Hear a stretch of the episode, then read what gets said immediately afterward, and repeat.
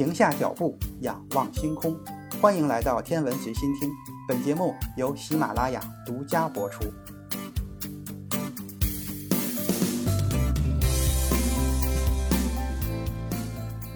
一九六一年的三月二十五日，太空狗小星星乘坐太空飞船升空，在加加林之前进行了最后一次飞行试验。它搭乘运载火箭发射、升空、飞行。与载人飞船完全一致，为加加林的历史性飞行开辟了航线。据说小星星在安全返回地面的时候，当人们打开返回舱，加加林抚摸着小星星，感叹道：“我有你这么好的运气就好了。”拜科努尔航天中心是世界上第一座也是最大的航天中心，它的主要任务是进行航天运载技术的试验。发射卫星、载人宇宙飞船、货运宇宙飞船、空间站、航天飞机等航天器和多种洲际导弹。拜科努尔航天中心创造了无数世界航天的发射第一，是航天发射的圣地。一九五五年二月十二日，苏联秘密颁布法令，在哈萨克斯坦筹建国家第五号导弹试验场。同年的六月二日。第五号导弹试验场作为世界上第一座洲际弹道导弹试验场，由瓦西里将军指挥，首席火箭设计师科罗廖夫试验了世界上第一枚洲际弹道导弹 P7。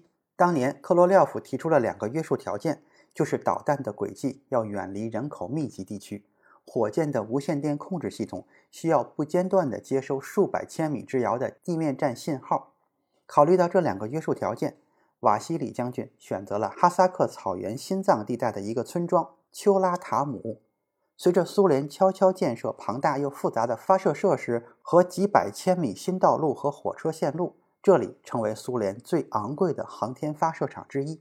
不久，苏联宣布在丘拉塔姆成功地进行了世界上第一枚洲际导弹的试射。很快，苏联太空计划也将在这里开始。丘拉塔姆到底在哪里？美国情报机构查遍苏联地图也没有找到。一九五七年的八月五日，美国 U 二高空侦察机第一次发现第五号弹道试验场，并拍下导弹和发射场。一九六二年的五月三十日，美国发现者号照相侦察卫星拍摄了这座航天发射场的卫星照片。冷战时期，苏美太空争霸，为了迷惑、欺骗、误导美欧国家。苏联将距离拜科努尔东北大约三百二十千米的小矿镇杰兹卡兹干描绘为火箭发射基地，直到一九六一年加加林飞上太空，苏联报刊才偶尔提到一个地名拜科努尔。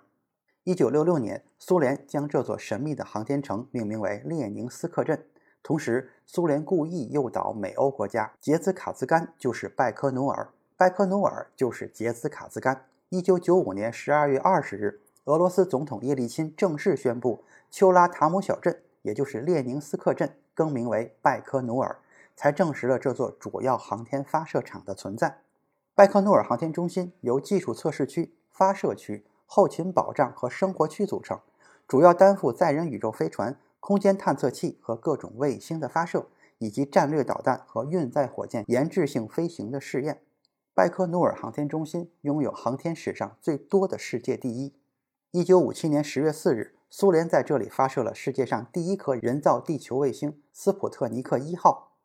一九五九年，第一颗月神一月球探测器发射进入月球轨道。一九六零年，一枚 P 十六洲际弹道导弹发射前爆炸，一百多人死亡，其中包括一名元帅。